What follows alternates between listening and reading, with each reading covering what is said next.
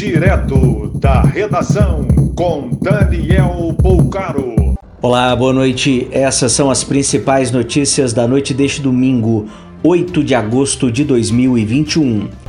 Sepultados neste domingo em Diamantina, Minas Gerais, os corpos de mãe de 41 anos e filha de apenas 2 anos, vítima de incêndio em apartamento. As causas do incêndio que ocorreu na noite de sexta-feira estão sendo investigadas pela Polícia Civil. Com o maior número de contaminados pela variante Delta e ameaça da Prefeitura do Rio de Janeiro de suspender a vacinação, o Ministério da Saúde anuncia envio de 416 mil doses. A cidade mantém calendário de vacinação para os próximos dias de jovens entre 21 e 26 anos. Motociata comemorativa ao Dia dos Pais teve participação de Bolsonaro em trajeto entre a esplanada dos Ministérios e Ceilândia. O Tesouro Nacional prevê entrar no ano eleitoral com caixa de mais de um trilhão de reais.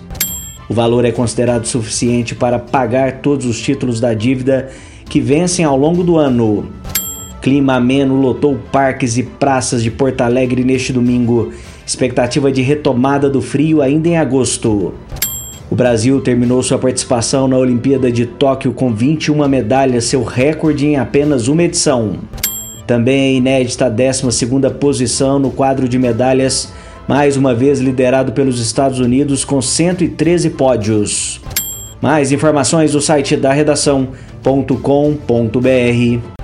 Você ouviu direto da redação com Daniel Bolcaro.